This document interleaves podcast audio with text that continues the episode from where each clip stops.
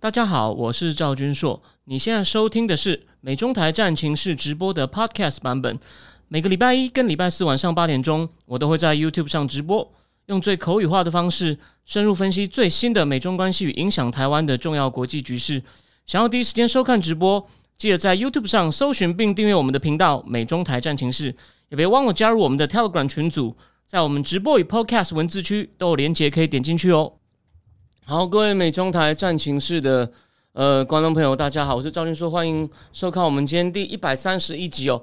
那不好意思，先跟大家说明一下，我们左上角那个标题啊，我刚刚不小心把整个弄不见了，然后我临时要找到一模一样的字体，临时找不到，因为我今天来的比较晚，所以呢，嗯，就说你今天看到左上角那个美中台战情室字体不太一样，我会再把它哦调回来。那这边呢？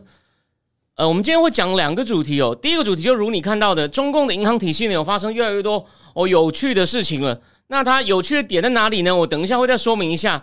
那讲完之后呢，有第二个大新闻，就上礼拜呢可以说是哦，等于是国际新闻的所谓的外交周哦。那就是先是 G7 的会议嘛。那这个 G7。七个人在德国一个风光明媚的地方，哦，像一个农场里面开会，然后还靠着那个农场围栏拍照，像一个像一个男孩团体一样，就像一个乐团一样。那其实很有趣。然后再来呢，七 G 七的所有国家，而且连连日本，唯一不是 NATO 不属于北大西洋公约组织的日本，都一起去开了。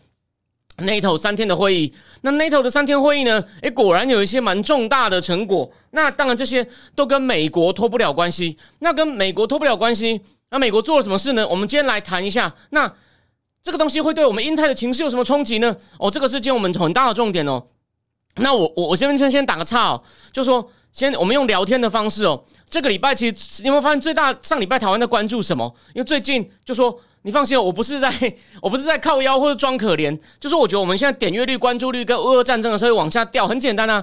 上礼拜这个时代有点特别，上礼拜引起台湾整个脸书上的这种讨论圈里面，我至少我的同温层里面最热门话题是什么，就是一位师大的教授，以前他很有名哦，当过入阁过，当过青辅会主委，他去买 BOSS 音响，结果呢得到店员不友善的对待，他就写了很长的文章，引起非常多人的讨论。在大概四五天前，哇，几乎几乎所有人几乎都讨论到了。然后呢，到第二轮，有些人也忍不住想，这件事不是应该很普通吗？怎么大家都在讨论？连连 Mula，连 Mula 都在问。然后不止 Mula，有三四个算是本来面很关心的 KOL，哎，都在问说啊，为什么这件事会闹这么大呢？然后再来就是倪匡昨天过世哦，倪匡对我影响很大。哦。我国小，我国中的时候呢，就是念书念到一半不想念了，大概就从我常常会在家里从十点念到十一点。然后呢，从十二点开始就躺在床上看倪匡小说，看到睡着，看到一两点，第二天早上六点又起床。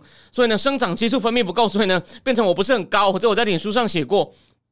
还有就香港回归的新闻，那香港回归呢，我可能我觉得目前都是不好的赛。不过我们今天就不仔细讲。所以上礼拜呢，就张学友嘛，连张学友只是喊了一句“香港加油”，他只是不像其他明星这样抱大腿，像刘德华、谢霆锋去唱歌，我是中国人啊，真是有够恶心的。这些呢，上礼拜关注的话题。可是呢，我们我们我我认为啊，就说这不是叫杂音哦，这件事情也有它的重要性。可是我们的节目的目的就在于说，我们不追求转期去撒狗血，或者是一定要多少人看。但是重点是什么？我要帮各位挑出值得重视的 signal，就是重要的讯号。好，那所以。那这边呢？但在进入正题前呢，我再花两三分钟，我打一下广告。如果你是目前看收美中台战情势的呢，呃，我现在的赵巨说正音智库呢，非常谢谢 Mula，还有大家哦，帮我就说介绍推广。目前的订阅人数还不错。那我应该在两天内会再上线一篇，把那个我两个礼拜前讲的这个美元霸权后半段内容，这是一篇很长的文章，会有一万多字哦。当然，我大概会开放三四千字，让一般还没有下定决心的人呢，我也能试看一下。还有就是。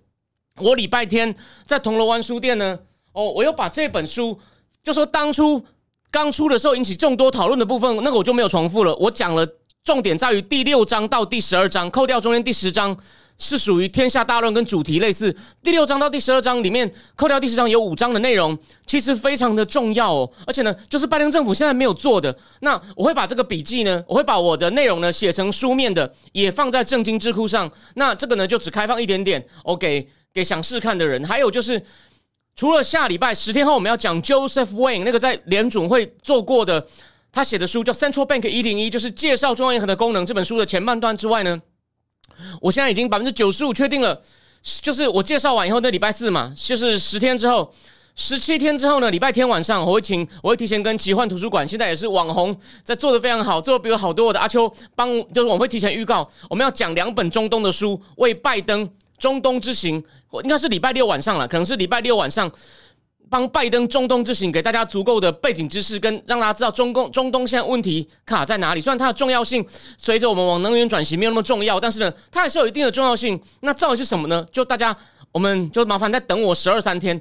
有一本书我已经看完了，现在在做第二次整理，这样我才能够有系统的把重点告诉你里面有什么。还有一本就是要到大概十二十三号才会出的，叫《成王之路》，在讲介绍王储 Muhammad bin Salman，就是一个五六年前才三十岁出头就掌大权，就一直闯接连闯祸的小鬼。他真的接连闯祸，那闯什么祸呢？我麻烦下礼拜六，那再来我再讲一次哦，我不是就说。我不是一定死皮赖，要请要请你喝喝咖啡哦。那一集算到我们还是会剪，至少我会请阿秋帮我剪长一点，让如果你还没有付费的人呢，就有关中共政治呢，我们现在一般的那个讲书的内容的试看版只剪二十分钟，那次我会请阿秋剪长一点哦，让让你对中共政治也趁机哦有所有所了解。然后谢谢有人聊天室说那个他有看同那个廉洁之战，我我介绍那本书，对那本书的确哦相当重要，面向很广，所以呢，这就是。我的意思是说，我不是一定希望你能够加入哦我的智智库，但是你对政治经济有兴趣，你可能自己时间不够，或者你自己看有一些入门门槛的话呢，哦，我是一个不错的，我就像像当兵不是。不是要去跳墙吗？因为我我我体力不是那么好，哦，我墙会跳不上去。不，他不是规定可以有一个人帮你扶上去吗？你再爬过去吗？我就是当帮你扶上去那个人。那将来你觉得够了，你觉得你可以自己看了，你你不想定都没有关系。但如果你要，或者我觉得我像暂时像个教练一样，我带着你跑，那最后给我两分钟。我提醒各位哦，政治系现在主流政治系都注重量化，画很多统计图，那个呢对某些题目也有用。我也说了。只要有更多人愿意支持我，等将来我钱存够了，我会去补习班复习。可是呢，我们如果是研究大国政治，我们这个主题，我们这个战情势，或者是我们在政治智库里面强调一些大国之间角力那种高层人士的决策呢，量化的部分只占一小部分，所以不是完全不要哦。可是呢，你要看很多文字资料去判断大头在想什么，他周围的人或他重要的利益团体怎么影响他利益团体，大家不要想到只有华尔街哦，在一些独裁国家要看的是甚至军方啊，哦一些官员啊。这也是很重要的利益团体。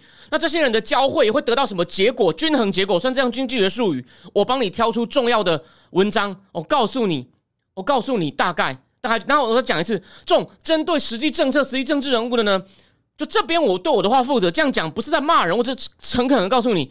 因为他要读很多东西，台湾的台湾人现在是台湾人以前是量化很差，这几年去国外念书的变成量化都不错。台湾人其实毕竟虽然说台湾好像念文科的人被看不起，但其实台湾就算是连文组的数学，至少我那个年代也蛮难的。而且台湾你毕竟你你就算文组要考上台大，你数学也不能差。所以台湾就算他是念大学政治系的，要把统计经济要把经济统计甚至数学跟上都不难，因为那个那里面教的东西也没有到那么难。所以呢。那个呢，是一开始比较难，你过了以后呢，就拿资料这边跑，整理资料，跑资料也很麻烦，但是呢，就没有时间好好看书了。那这种研究政策的博士呢，很多在华盛顿、乔治城、乔治华盛顿、美利坚，哦，这还有哥伦比亚，哥伦比亚政治系也是一个比较偏向一些研究实际政策，跟这个国家就是一些政实际的政策、历史、外交的。那他们的著作或者著作可能不一定看得完，但短篇文章呢，就台湾人念这个的很少，所以你不要以为他有政治学博士就一定比我专业。No，而且再来，我也念过政治系博士班。第二，我现在基于很多理由，我我说了我单身，哦然后呢，现在因为比较少回家看爸妈，然后呢，我就像一个人，我有很多时间，然后呢，我订了六七种刊物，我不管是最及时的新闻，或者是讨论政策的刊物，我。每天在帮你挑出好东西，我自己也思考，顺便消化给你听。所以呢，哦，最后让我推荐一下我自己。好，废话讲到这边，我们现在我们来讲正题。好，第一个话题呢，大家就记得以前有人就问我，诶，他这个问题呢，其实真的是问到我的弱点了。我我常常有时候对我的分析还算说我有把握，有些东西也发生了。但是呢，我说恒大会出事，恒大本身出事了，中共经济本身看起来好像还可以，只是不太好。但真的是这样吗？哎，我有一部分错了，他真的撑得住，但是呢，撑得住是指盖掉，当做没事继续往前怎么弄他现在是这样，我举个例，恒大像一个要做大手术才有机会解决，但是呢，但也有可能解决不了，可能在手术台上就死掉了，所以他中共不敢处理。那不敢处理会怎么样呢？癌症慢慢扩散，那这个慢呢，当然比我希望的慢啦，也可能比你希望看这个节目的应该都是反共的为主。哦，那位五毛先生，欢迎你继续讲话，我们有言论自由。但重点来了，那慢就代表盖得住就解决，就代表我看错吗？No。我看错了速度，但是癌症在扩散，所以现在来了。这个最大的新闻什么呢？大家跟他讲个猫腻哦。我想两个礼拜前你也看到了嘛，河南的一些村镇银行那个小道那个名字是什么不重要啦，不是有人要取钱吗？要去抗议吗？结果呢，去抗议的人哎，健康码就变红码，意思就是你是等于是确诊者，你要你可能是有跟确诊者接触，所以呢，你也要在家里隔离哦。这这个呢？当然，我们那时候出来提醒的时候，人家会说啊，那个啊，这只是村镇银行啦。那个大陆，那个大陆常常中共那边常常都有这种事啊，你不要用危言耸听了。那时候我那时候不是还会跟那个五毛对骂，我也提醒你说，你这个村镇银行只是刚刚开始，你以为就这个村镇银行吗？哦，我不是要跟他对骂，我只提醒大家，我是不是讲过这个话？有吧？结果现在重点来了，这次呢，我们来讲这次的苦主是谁呢？是规模比较大的银行哦。它的总资产有什么？一点八兆人民币，一点八兆人民币，九兆台币不小吧？南京银行，那这件事大概怎么来的呢？我们先来，我们现在讲有几件很奇怪的事情哦。第一就是他忽然宣布南京银行要换印章，说我们的印章磨损太多，说我们要换一个新印章。这听起来好像只是个行政程序，可是呢，加上其他几件事，又被人家怀疑说，你说要换印章，是不是因为你原来的印章呢被去拿去？为了挪用资金，或是没有经过合理的控管手续被拿去用了，然后把钱印章等于帮资金被非法转移，或是做非法投资移走了。那诶，这样指控当然很强啊。那五毛一个人说，你又赵天硕，你又在那边危言耸听，你每次预测中共会倒，中共不是好好的吗？No，我们回来讲，南京的行长叫林林静然哦。他是二零二零年五月上任，还不到两年，哎，莫名其妙，现在忽然闪电被解职，要改去所谓的南京国资委。那南京国资委所管理的资产呢，不到南只有南京银行大概十分之一哦，所以莫名其妙被降职呢，哦，是非常非常的奇怪哦。这是第二件事情，哦，第三件事情是什么呢？这件事情是有一个西部证券的分析师，他名字很奇怪，我没有记哦。他好像在一个群组里面讲说，南京银行呃问题很大，南京银行问题很大。哎，讲完以后呢，当然中共体制你也想到嘛，他就被解雇了，说他要在制造恐慌。那他讲的东西什么呢？他说南京银行现在主要的问题是什么呢？像什么社保啊、公积金啊，就是等于是你你你在工作的时候有一部分你自己出一部分，企业帮你存一部分，就是要处理什么五险一金嘛，什么养老金啊、工伤保险啊，如果你被解雇啊，各种这种。到时候拨给你的钱，我们现在提前你存一部分，雇主存一部分嘛？那种公积金还有社保等等的钱呢，被拿去可能挪用在房地产上了。他怀疑是这样子，所以既然在国讯组里面讲出来，被人家发现了，结果就就被解雇。你看你怕什么？如果你说乱讲，你就拿出证据来证明嘛。你解雇他说人家造谣干嘛？你们不是这样对付李文亮的吗？所以有一个西部证券分析师讲南京银行的窟窿比各位想象的大，所以。被解雇了，你看各种迹象。然后第四个，你知道南京市现在有一个人来当副市长是干嘛的吗？他应该叫做政治政治什么？我现在一下忘了，叫政治义吧。他是从中共的四大资产管理公司出来。你以为资产管理公司很好听吗？你以为是那种西方投行哦，有非常大资产，然后到处投钱吗？到处投钱投资，想钱生钱吗？资产管理公司当初是有四家是要处理那个，他们为了去华尔街上市。要把账目重新清一清，资产重组，把坏账清掉，卖给资产管理公司。然后呢，我账面上就没有坏资产了，我资产是干净的。就是农农行、建行那些，为了那四大行，农行、建行、工行、中国银行等，为了要顺利上市去做的这种重组。然后呢，成立了四家，什么长城、信达、东方等这四家来处理坏资产的，所以根本是专门专门处理坏账的的那个里面的人调来南京当副市长。然后不止哦，再补充一点。虽然就不直接相关，连那个什么建行的副行长调去云南，好像当副省长，然后还有银监会的一个城市银行部的副主任呢，跑去河南，你看去处理乡镇银行，所以看到中央官员跑到地方去救火了。南京也也不意外，叫做政治差的，从东方证券资产管理公司专门处理坏账，跑来南京市当副挂职当副市长。哦，你觉得？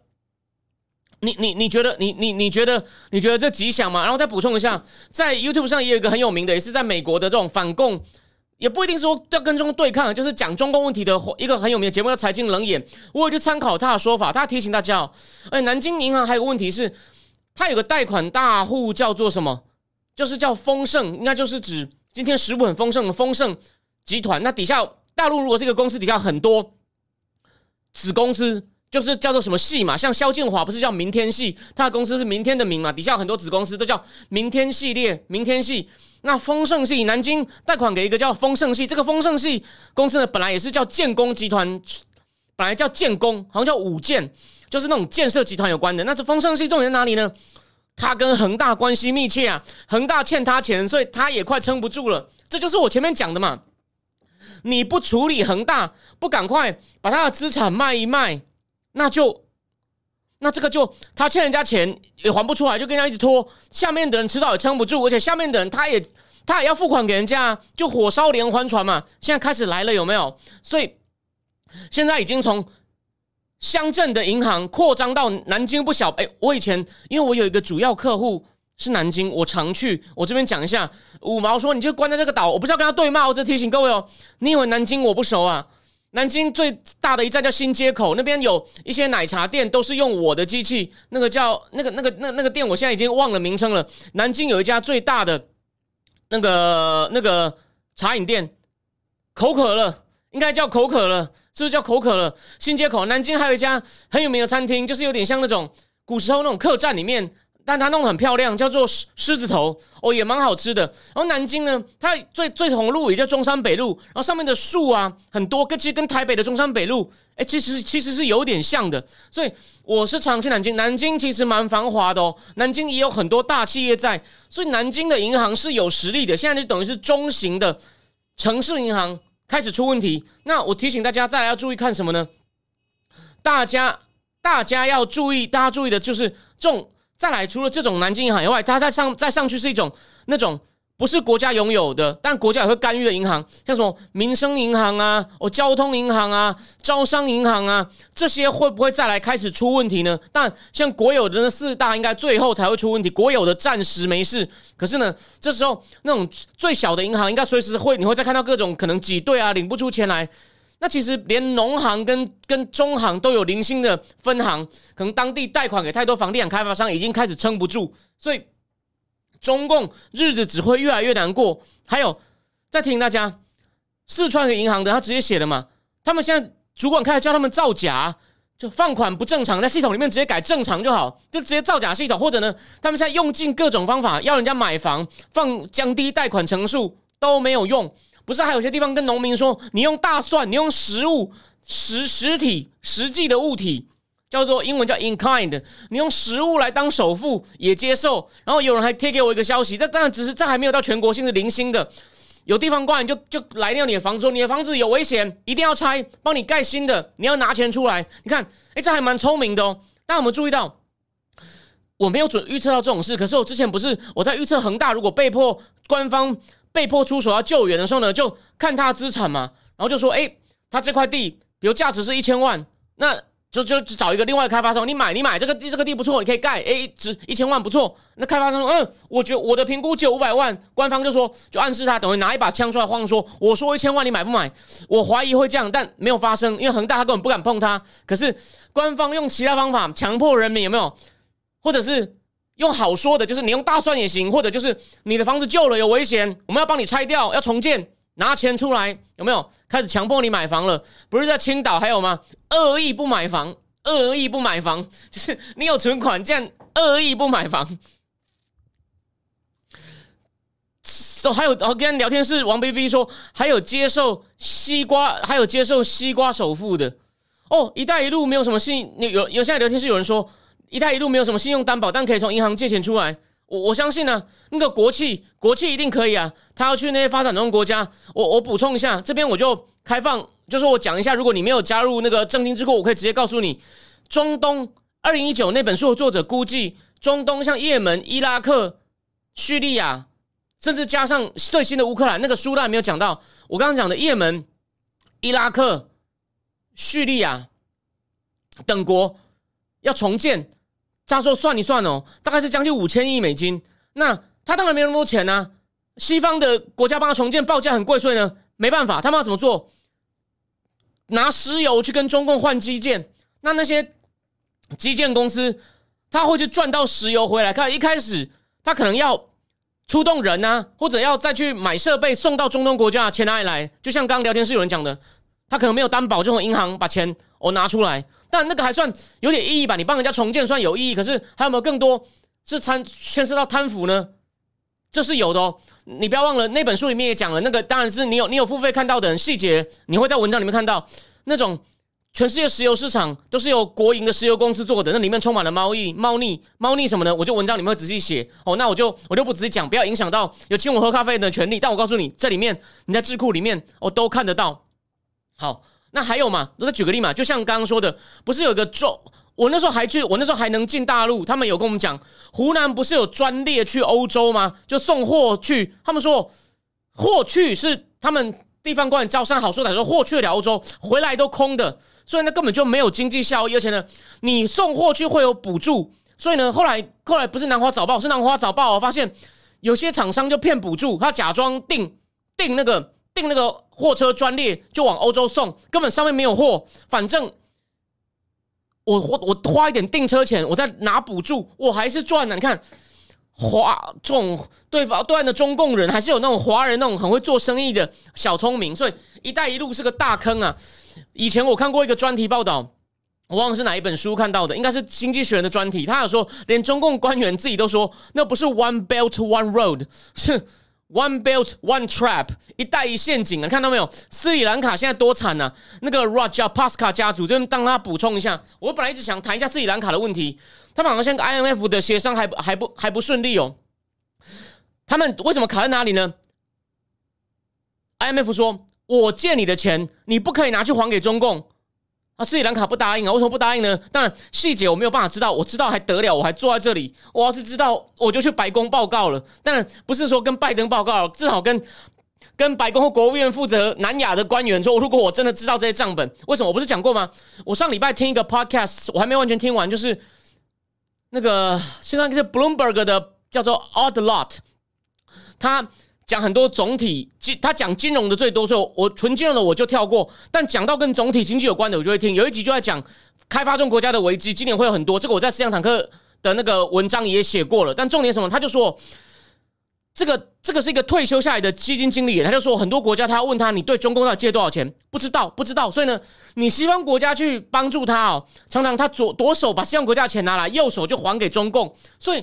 我这边我就是不是我要批评拜登哦，你太天真，你不赌他，只是说我建立一套平行的系统，我找很多盟友来，这套系统赌你，中共就想办法从你那个系统里面捞钱过来给我，所以你你只攻不守是没有用的，这单只是其中一个面向，我不是要全盘否定他，他多找一点人来唤起对中共注意，我可以给拜登一点 credit 跟一点肯定，但是你这样只是把大家找来牵个手，然后你们是要冲过去杀，这样中共才会怕，你不杀，你看就被人家这样搞。没有人知道这些发展中国家跟中共借了多少钱，然后呢，你你为了帮他还钱，可能钱就转回到中共手上，他等于那些发展国家变成潘娜，变成被中共利用，甚至被中共利用这样西方国是国家手上捞钱，我就不知道拜登的那个亲爱的那些经济或者是国安官员有没有在注意这件事情，这真的问题很大。谢谢刚刚聊天室里面有人讲到这个哦，一带一带一路的问题。对，K 城就说中国就这招坏账转移，乐色债权转移到西方。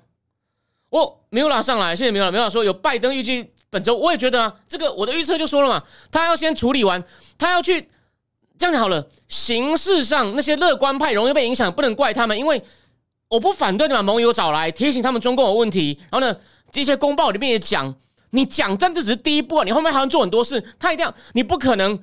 要自己对中共让步以前，先跑去跟西方各国说我要跟他强硬，这样没有人理你。但拜登也没这么笨，所以呢，就说撤关税一定前菜，但什么时候紧跟着拜习会呢？我本来预测他去中东以前，不过根据 Jack Sullivan 被日经记者拦到追下来问的，Jack Sullivan 说还不确定时间，所以有可能会拖到中东之行之后，那就要到七月底了，这也有可能。但我还是觉得有一点点可能，就是刚刚像米拉讲的，关税先撤，中共很快就那我们来谈。所以中东行之前，因为他们谈只要谈一个上午嘛，因为目前看起来大家都谈两个小时嘛，你扣掉翻译的时间，其实也就谈一个小时，所以两个小时应该不会到瞧不出来，这是我的看法，所以还是有可能，只是现在就是到底是呃去中东七月十六以前就谈呢，还是从中东回来就是七月最后一周，甚至八月再谈呢？哦，Let Let's see。哦，对，小珍珠突然说川普还要出来选，对我礼拜天在铜锣湾讲。这个天下大乱影片呢，里面有人问我，我我我这边再重复一次，我很快重复一次。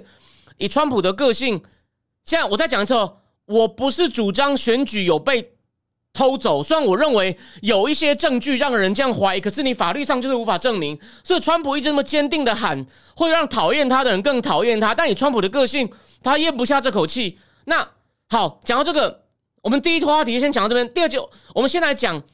北约，对不起，我今天预告没有讲清楚。我前面要讲北约是北约，美国要加速军力往北约走。但是呢，我们讲完美拜登在就是在巩固北约上，这是有他的贡献的，我们可以给他一些 credit。只是这件事现在是这样最急迫、最重要的事吗？不是。但为什么不是？我等一下会引用专家说法。但他如果站在欧洲立场，美国这样做对他们让他说比较安全，这个我没有意见。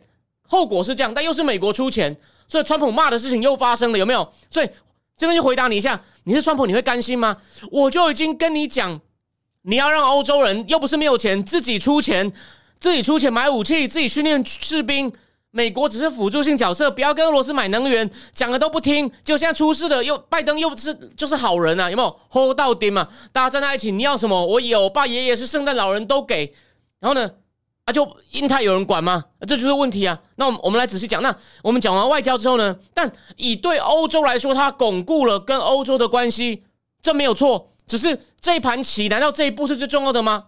就在这边。那那种 某台湾某个分析师又在那边讲，对啊，大棋啊，大棋。先先不要，先不好。今天重点不是要骂他，我们回过头来讲一点拜登内政的情况哦。他内政还是有很多，还是有非常多的 challenge。好，那当我们先讲正题。这次北约峰会啊，哦，美国已经准备在进行冷战后在欧洲最大的军力扩张哦，包括首次要在波兰常驻军队哦。北约峰会你应该也看到那个标题，要建立三十万人的快速反应部队，这个你都知道了。我这个节目当然没有要重复，就这这这个东西，我们节目当然是要告诉你一些别人没有注意到的讯号。当然，另外一个还是要讲一下。他每年每十年会会更新，他说未来十年的任务跟挑战什么？就像我说了，我们的智库呢也是要告诉你这十年这个十年最重要的一些讯号跟一些政治跟经济哦会有更深的连结，政治会更这是跟这十年会完全移不开。说对，这边再讲一下哦，其实我下我礼拜四可能想讲的都很重要，虽然那个我知道台湾对拉美有兴趣的比较少，可是为什么发生这么多疫情，还有那个贸易战之后呢？墨西哥到现在为止没有接到很，到底有没有接到一些要靠近利用美墨自由贸易区就近生产？为什么这么多趋势会让供应链往往靠近美国地方移？为什么墨西哥没有赚到呢？墨西哥一大堆问题，有一篇很精彩的报道，然后我想礼拜四跟大家分享。好，因为但但我知道，虽然大家可能对拉美没兴趣，可能墨西哥这个案子哦很有代表性。我这边插个话，好，那北约更新未来十年任务，这次指明中共喽，说中共透过网络。控制科技，还有控制关键的基础建设，控制战略物资跟控制供应链，对北约构成利益、价值跟安全的威胁。哦，语气还蛮强硬的，这可以给点鼓掌。而且呢，提到中共跟中共跟俄国的关系越来越深化，这跟北约的利益跟价值相违背。就是说，你哦，这个意思其实就是说，你还鼓动鼓动普京冒险。我不是说了吗？习近平鼓动普京当一把枪，那还好。在乌克兰人自己奋勇抵抗，跟美国也很尽力提供物资，跟欧洲尽力提供物资下挡住了，所以台湾最危险的情况没有发生。可是呢，就像梅老今天在脸书上讲的嘛，啊，他现在乌克兰就对两边来说都是阿富汗呢，这样拖下去，就是普丁也在内伤，美国跟欧洲也在耗，能源危机也在弄，然后呢，能源危机欧洲直接伤到，如果世界各国第三世界国家出粮食危机，又要靠美国欧洲去救，啊，他们的精力就越来越分散嘛。爽到谁？习近平喘一口气嘛。虽然他国内问题那么大，我第一阶段讲的东西应该还蛮完整的吧？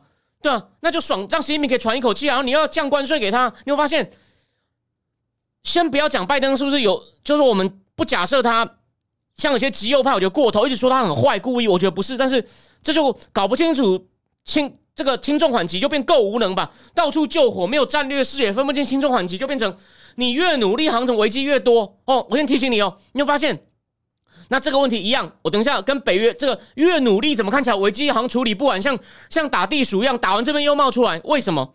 先讲完这段，我们先讲这段。好，那这里的美国要干嘛呢？就要讲具体的哦，要端什么牛肉给欧洲呢？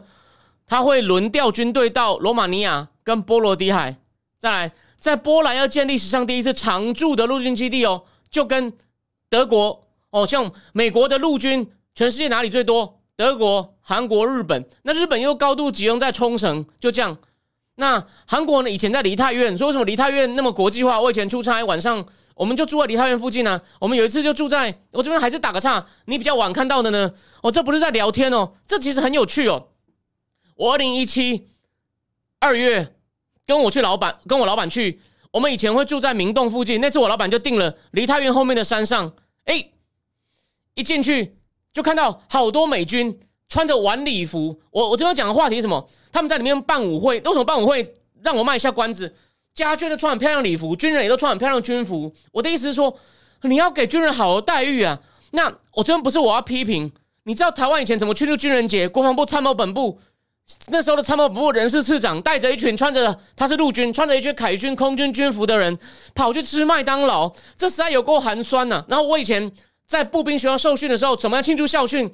校庆绕山上走一圈，那个沙漠每天都去跑步扫地，就是台湾，你让军人没有一点光荣感、荣誉感。我们那时候在凯悦住了三天，每天都是军人穿着很漂亮晚礼服在那舞会，你要让人家为国牺牲，难道没有不能给人家的福利给人家爽吗？但重点来了。为什么那时候要舞会呢？有一天我跟我老板开完会，下午进到楼下酒吧要喝一杯酒。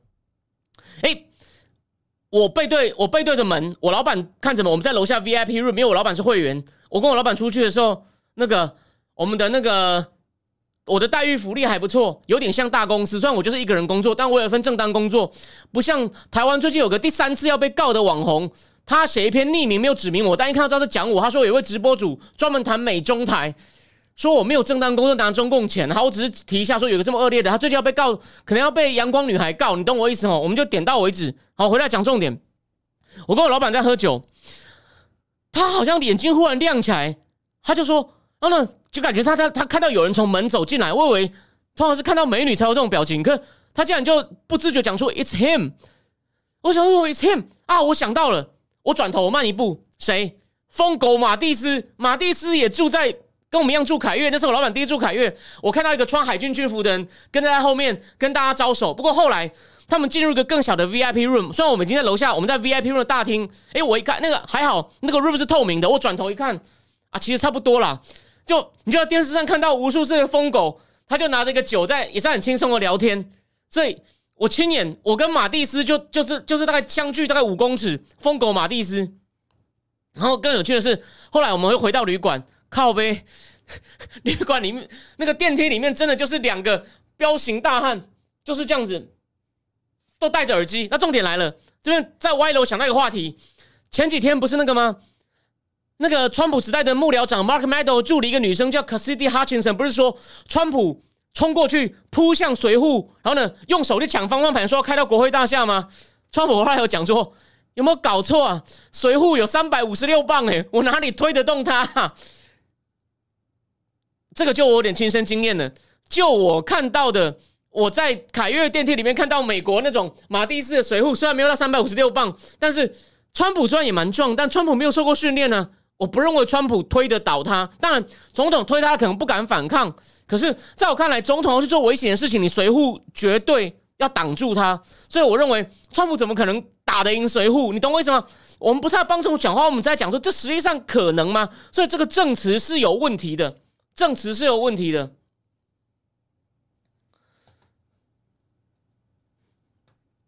我这边打个岔哦，原来你们你们在讨论那个五毛会换名字哦。我先讲一下哦，我我说那个要被要被告第三次，被阳光女孩告第三次的人呢？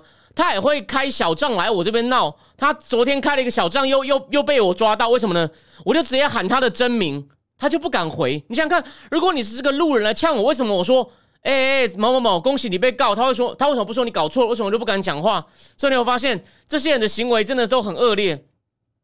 王菲 B B 说，川普有一川普是很高大，可是他，我弟说他有在运动吗？You know what I mean？你打的你你怎么可能推得赢那种每天都有在？我在电梯里面真的看到两个，就是站在电梯前面，头戴着耳机的那种，那那个真的你应该打那个，你推得赢他吗？我真的我真的怀疑，我我真的怀疑。好，那回来讲正题，在波兰会建立一个常驻陆军基地，还有一些其他单位，大概有两百八十个人。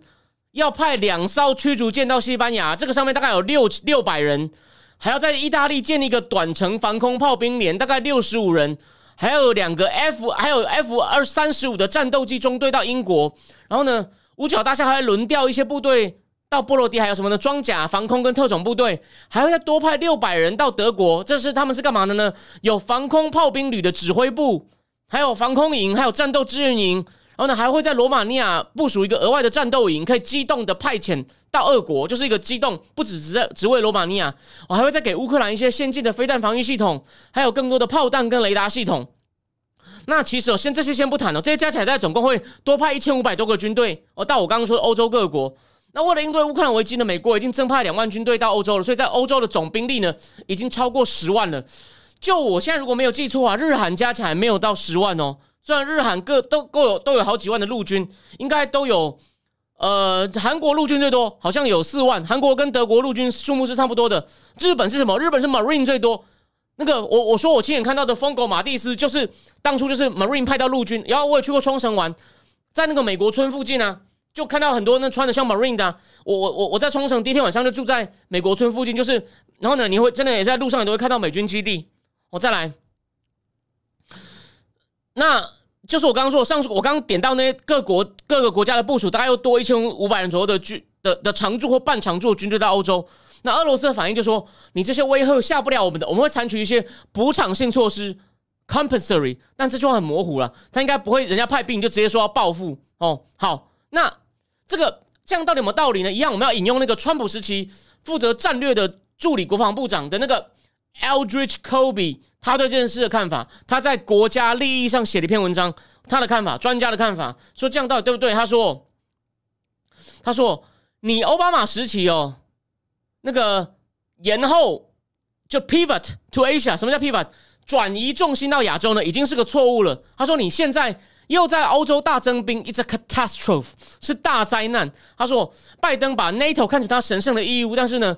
他说：“你等于美国是宁可让中共在印太得利，宁可冒着丢掉台湾的风险，把后，但是呢，把欧洲巩固了，把民主国家团结了。所以呢，拜登政府觉得，你看，我们我们我们有所得啊。他就认为拜登政府有点鸵鸟心态，就太注重什么团结盟邦啊，叫多边主义啊。所以就这样。然后呢，但是他就是 Eldridge 提醒我们说，欧洲不会在亚洲出事时帮忙的。你以为就是 Elbridge 因为当过川普官员乱黑拜登吗？我提醒各位，我下次可能来直接讲他一篇文章。”法国《世界报》一位蛮厉害的国际事务的评论家，就类似像《金融时报》的 Gideon Ruckman，他叫 Sylvie Kaufman。他有些文章会被《金融时报》翻成英文哦。他也派驻过华盛顿，所以不对，可能是他自己亲自用英文写。Sylvie Kaufman，他去年在法国《世界报》上面就写一篇标题，我我讲完标题你就知道，我都因为内容我没有复习，你听完标题就知道。NATO 会为了台湾而死吗？答案文在当然是写不会嘛。离我们太远了，一样啊，所以在欧洲人都自己讲了，绝对不是这个 Eldridge Kobe 在黑在黑拜登，好吗？好，继续。那所以 Eldridge Eldridge Kobe 在讲什么呢？他说，我们还是应该先把军事投资、政治资本跟资源，还有领导人的注意力放在亚洲。优先目标就是防止中共在亚洲的霸权。理由很简单，亚洲比欧洲重要，中共比俄罗斯大。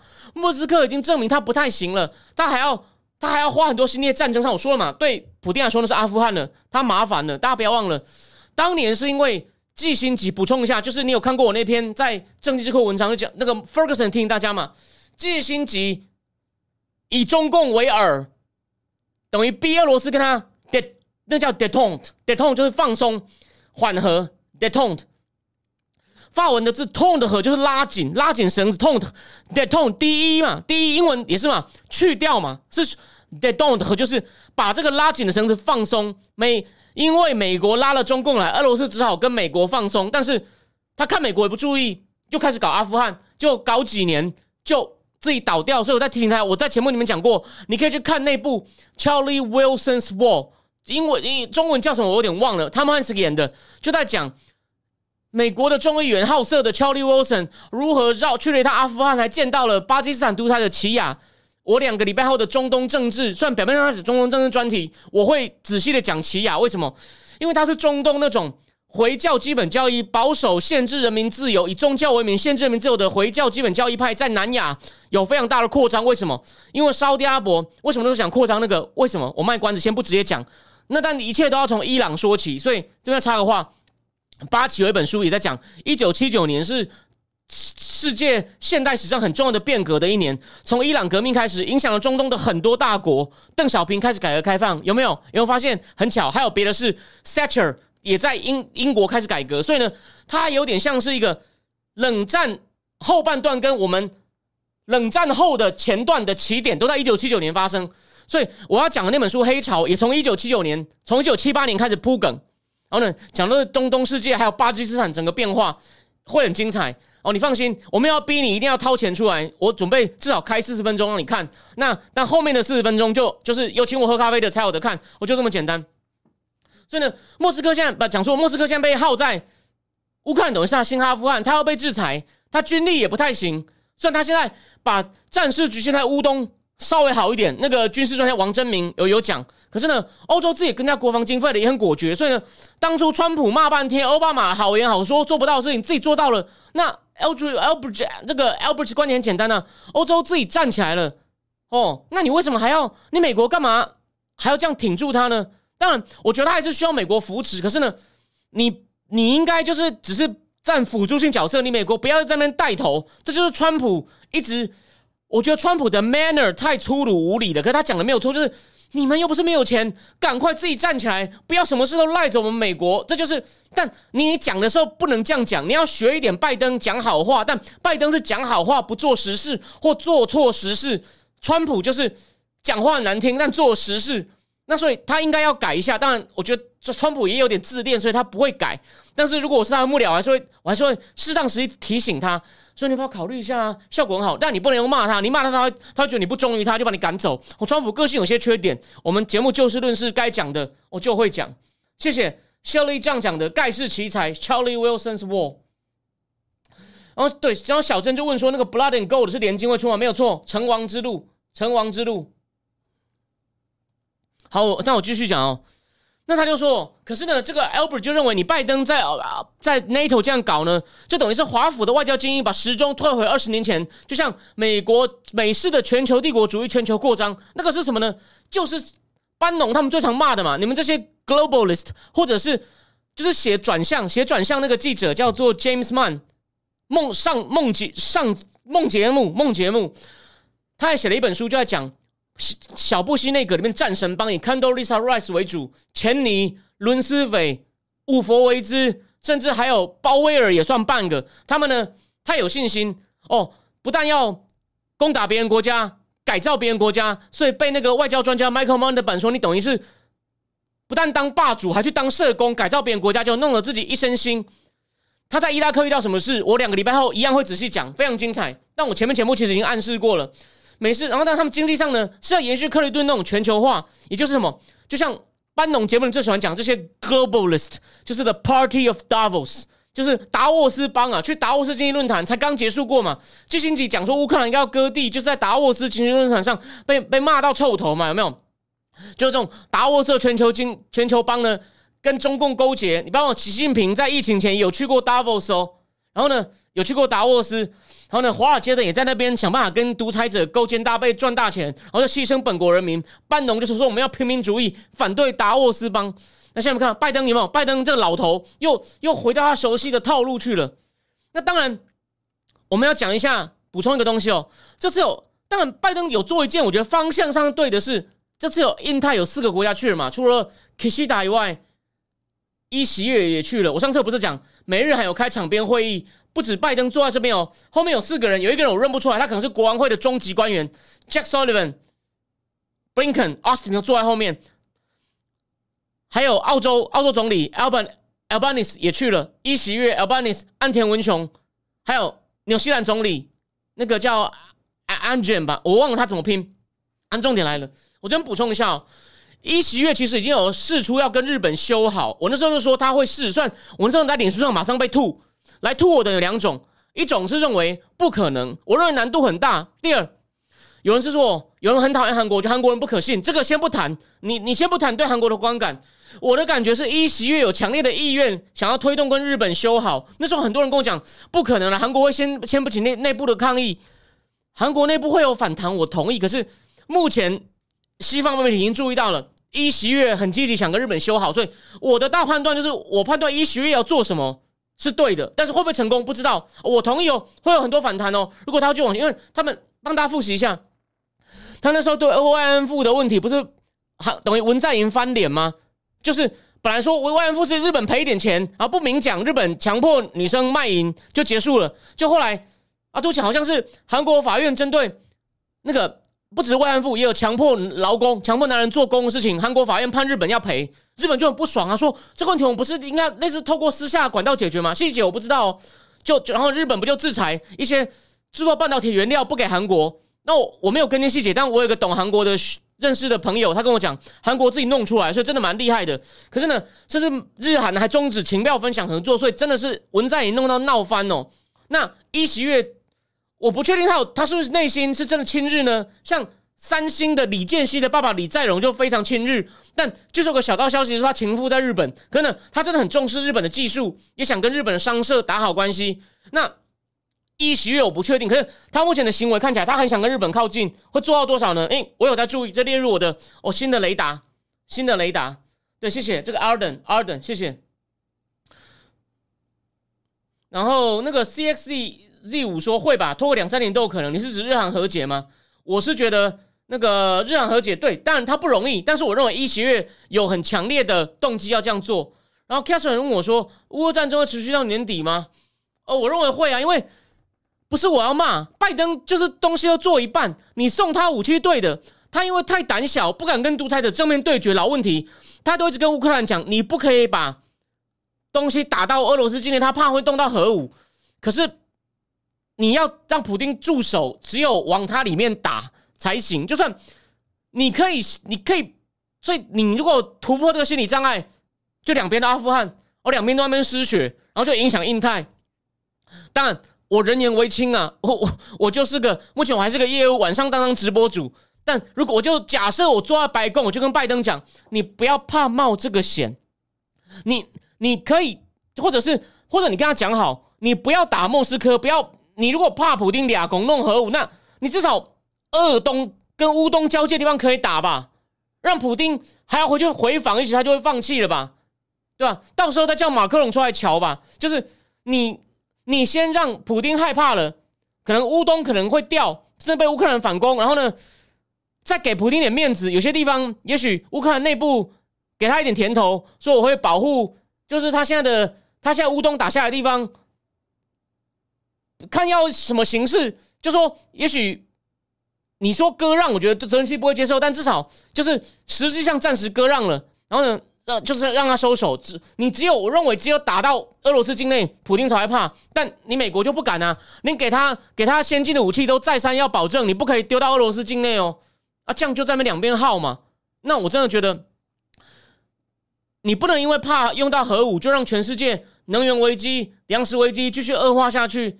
你一直恶化下去，中共本来奄奄一息，被你一弄都弄活了。那就中共不是被弄活，但间接中共就可以活起来，用他最后一口气作恶。所以你不解决好另外一件事，另外一边就会东西冒出来。所以我总结一下，我这段我要讲的事情是什么呢？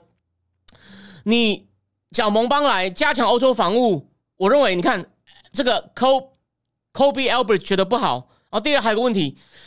你现在提让北约讲到中共也不是坏事，你让岸田，你让一喜月来还开常委会也都不是坏事。可是问题问题来了，问题来了，你你不能够只是讲一讲，你如果只是讲一讲啊，其实反而有个反效果哦。我不是说，就说什么叫反效果呢？你这种行为让独裁者会先来搞你，免得你们真的就是你在你言行之间还有距离，他趁趁这个空窗期先动你。而且呢，如果你的行为都你的行为都跟不上你的宣誓的话呢，就更被独裁者搞。这就是我说的很奇怪。那些乐观派都说啊，你看啊，这种川粉要在那边乱讲啊，我们连多边主义搞这么好，你都在那边唱衰。可是我就告诉你，世界局势，所以我们要用事实讲话。就是如果我们只是各讲一些论点，那永远就是我骂他，他骂我，我我也不说我一定对。可是看局势嘛，请问一下，先不讲欧洲，先不讲普丁哦。这一年多来，讲台湾危险的文章多了多少？跟川普时期比起来啊，你不是都三次讲会保卫台湾了吗？川普这本书里面，川普对台湾多无情啊！但请问你，川普是在台湾有危险吗？有没有？有没有很诡异？对，你说我是川粉，我偏袒吗？没有，这里面他真的对台湾很无情哦。但他方向对，我们就是在那边鼓掌说打中共打得好，继续打哦，不是吗？有没有看到没有？所以社会科学。也有一些微妙难的地方，就难在这里。川普好像不是好东西，可是 What he do 对台湾是很大的保障。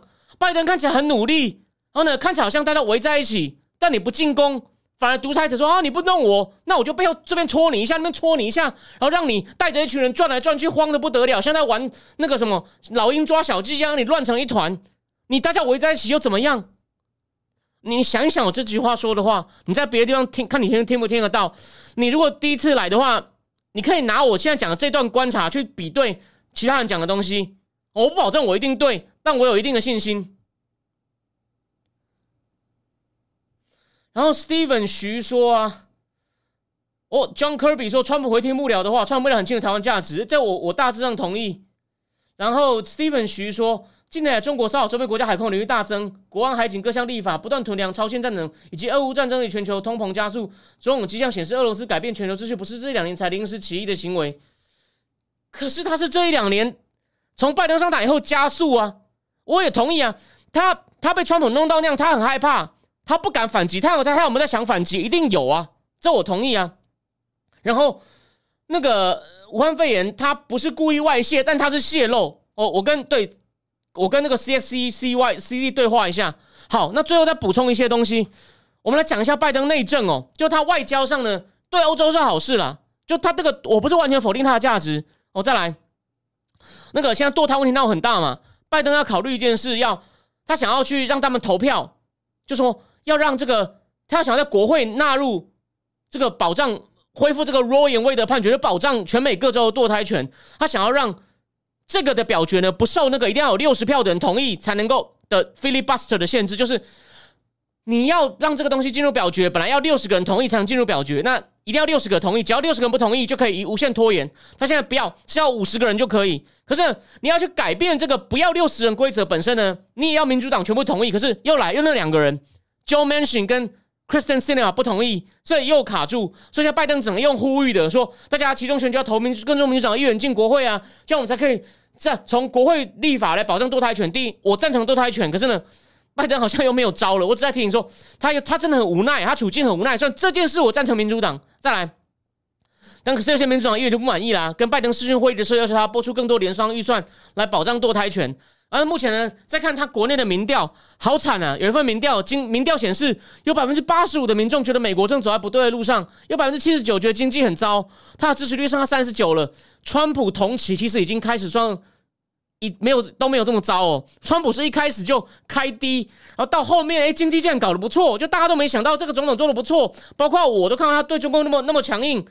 连我都转向，然后我一开始只只是欣赏他外交，我还是觉得内政很瞎。就后来发现他连内政都不错，还真是 amazing。边界问题也解决了，虽然我认为他的态度要改。好，再来，百分之六十九不同意拜登处理经济的方式。现在可是现在有个新的东西，这个东西很妙，哦这个东西含义要让我再想一想。现在是这样哦，民主党因为太急，想要在法案上有所建树了，他们现在想要。透过那个叫做 reconciliation 的程序，就是让国会的那个议事规则判定员判定。他们现在想通想通过让两个法案呢，只要五十票就可以过，不用六十，因为它是跟预算有关，一个跟气候法案有关，一个跟降处方药法案有关。现在民主党的党团就是那个领袖 Chuck Schumer 在跟 Joe Manchin 协商，说如果 Joe Manchin 同意的话呢，他们呢要同时利用这个 reconciliation 程序，利用五十票五十五十的时候，让副总统投一票过，通过一个气候跟降低处方签的法案。结果共和党领袖赵小兰先生 McConnell McConnell 就放话了。马马卡罗就放话说：“如果你们敢这样的话，如果你们敢这样的话，美国补助五十要要推出应该是五五十亿还五百亿美元的那个美国竞争法案，我就把你挡下来，因为本来共和党也赞成，因为这个法案我先讲一下，我我在几个月前把这样的法案大概看过一下，但只能大概为什么？美参议院的法案呢，大概就几十页，叫做叫做美国创新与竞争法案，很细。我我就是很快瞄过去，我没有去仔细想，他真的在讲美国的科学研究体制，从政府到学校经费发放的一些重整，但其中包括要拿出五十亿还五百亿美金补助晶片生产。所以现在不是台积电在等吗？全球晶也在等啊，三星也在等啊。但重点来了。众议院的版本叫《美国竞争法》（American Compete），你大概想不到有三千多页，但最后有八千多页，好像是牵涉到一些关税的分类，那个我看不太懂。但前面两千页有各种奇奇怪怪的附加法案，你想到的东西像一本百科全书都来了，连什么要支持台湾加入国际组织的那各种附加条款，那为什么可以这样附呢？对不起，美国立法技术是太专门的学问哦，但不止我啦，全台湾。中研院有一个人在在研究美国国会，但是都写数学模型。我认为他也不懂实物，姓邱哦。我不是要批评他，我只要告诉你，这个人台湾就没人懂啊。这个呢，因为我不能够花太多时间去研究这个，加上那个东西最好是亲自去华府，亲自去看。我现在没这个机会，抱歉。但是参议院的 American Compete 法，我那时候看一下，加西郎三千多页，所以两院都过了，他们还在协调，据说已经九成都协调好了，所以本来看起来要过了，所以其实现在他们准备要设晶片的。厂的州呢，都是共和党的州。可是马卡罗就说：“你民主党敢用 reconciliation 通过这两个气候跟 prescription drug 的法案，我就把你这个美国创新与竞争法最后两岸协调版给你挡下来。”所以拜登真的很倒霉。这个我也不反对，这个我觉得对美国是好事。虽然当然我不懂技术，可是就我现在看到高手的说法是。你拿钱去补助生产晶片，美国那么很快能追上？老实说，问题还很多啦。不要想的太美，反而是台积电熊本那个看起来哦比较有机会成功。应该就台积电在熊本那个比较有机会成功，但是呢，但美国至少他表现有决心吧。我们请国家之力要生产高阶晶片，不要对台湾那么依赖。我觉得这个合理。不管是这个川普时代就开始的，这个不管是川普、拜登，你全球九成晶片都在台湾手上。万一习近平真的抓狂，哦，他也不打下台湾，他就用飞弹把台积电炸了怎么办？我想，美国国防部、美国国安会一定有电脑里面一定有这种各种讨论备案该怎么办。然后台积电请一个证据的博士，也是要去帮忙参与怎么样跟美国对话。我认为大概就是这样子，这是我的猜测。然后最后讲一下哦，连拜登在北约的时候被记者问到说，民众担心国家方向，你知道拜登怎么说吗？他说：“我们现在已经处于一个更好的位置来领导世界，我们有世界最强的经济。”除了最高法院这边扯后腿，结果呢，他这个回答呢，被麦克麦麦卡诺骂说：“你呢站在世界舞台批评自己国家大法官很不恰当。”其实这跟川普已经有点像了。你看他急到学川普的缺点了。我也觉得川普有时候会这样。那你看拜登根本就没有比较好啊。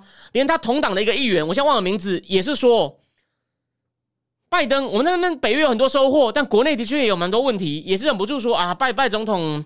啊，有些问题，他他一个同党的众议员好像叫 Tillis，Tillis，因为我对他比较不熟。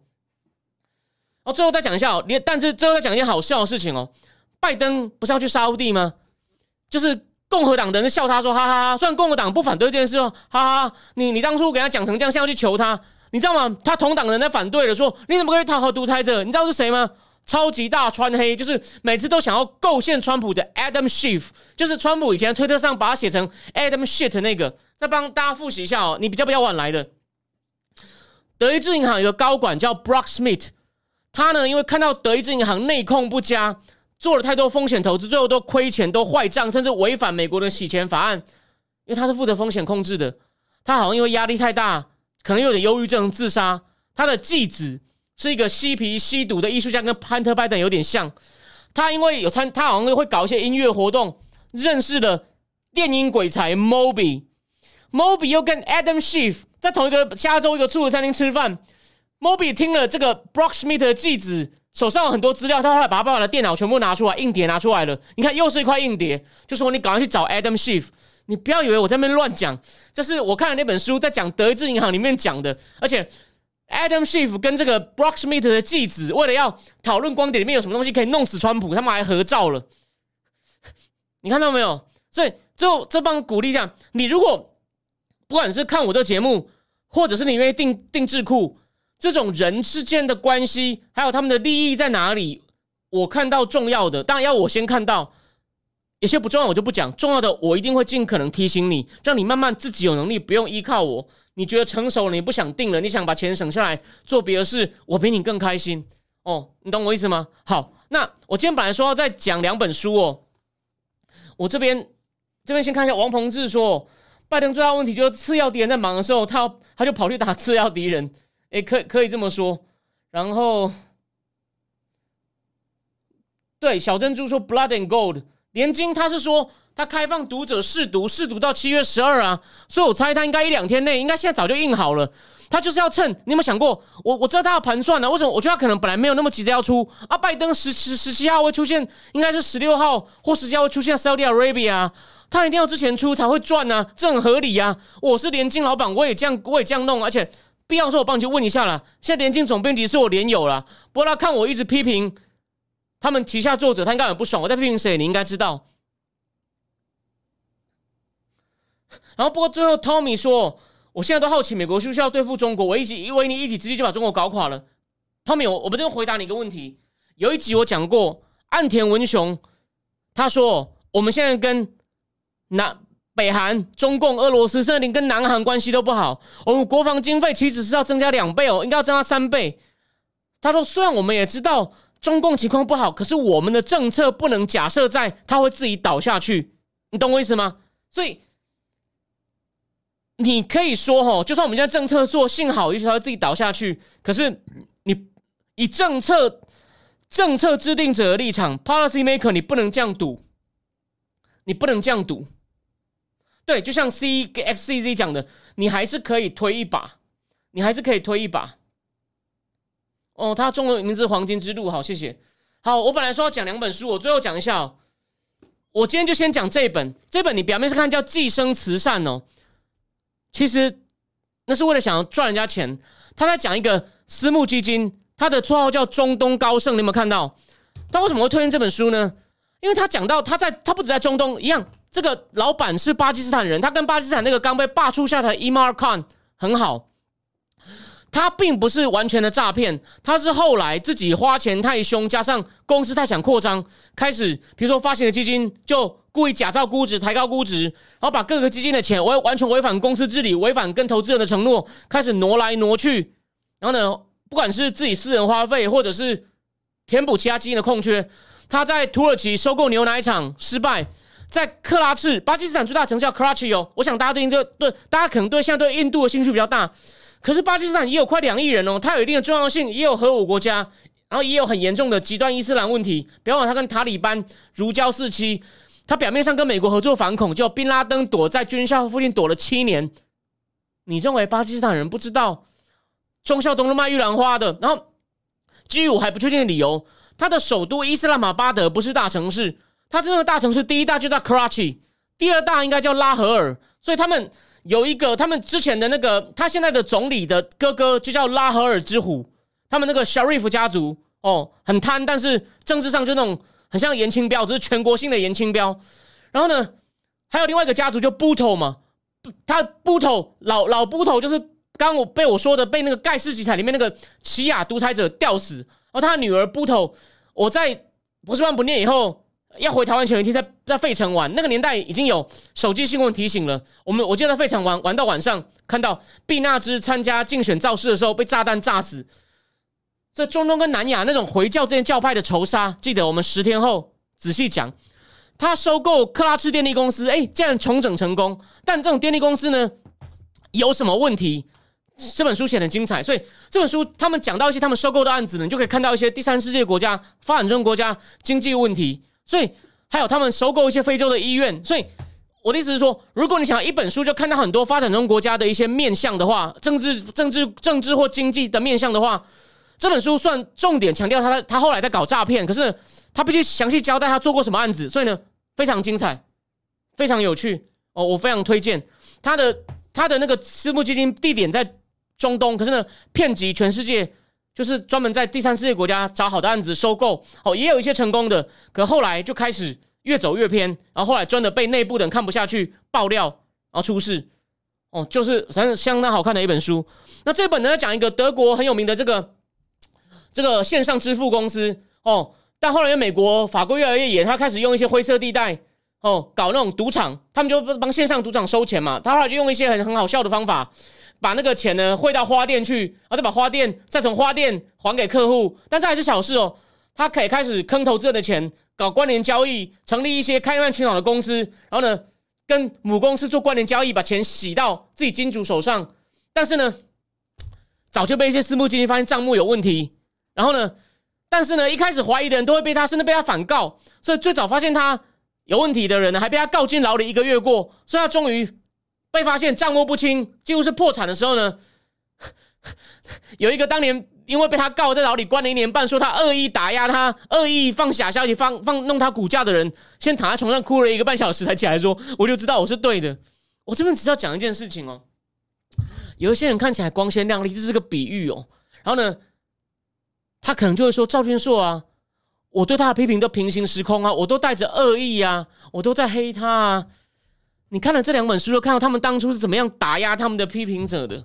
你看，还有人被害到被进牢里，还好我的对手都还蛮霸的哦。只是我自己也还不够强，我还不能一刀毙命。但大家走着瞧，这种事情都要都要都要一段时间的，好吗？我只提醒大家哦，那种。做亏心事的人反而会更强悍，说都是我在乱讲啊，但他们都会故意模糊焦点哦，就是这样子，好吗？就先就先讲到这里，然后好，那最后 Tommy 说希望中共垮台就台湾人吧，美国美国到底希望中共走向什么结局？其实 Tommy 讲到，我觉得他们，我觉得他们可能没有那么希望，没有错。可是哦，全世界反共的人越来越多，不止台湾人啊，维吾尔人希望吧，新疆人希望吧，香港人希望吧。然后美国的保守派也希望吧，还有什么日本人也希望吧，然后南韩的保守派应该也希望吧，因为你要打败北韩，难道北韩不是中共撑的吗？哦，好，那最后现在已经九点零六了，我今天就今天就先讲到这边，谢谢大家，我们礼拜四再见，晚安。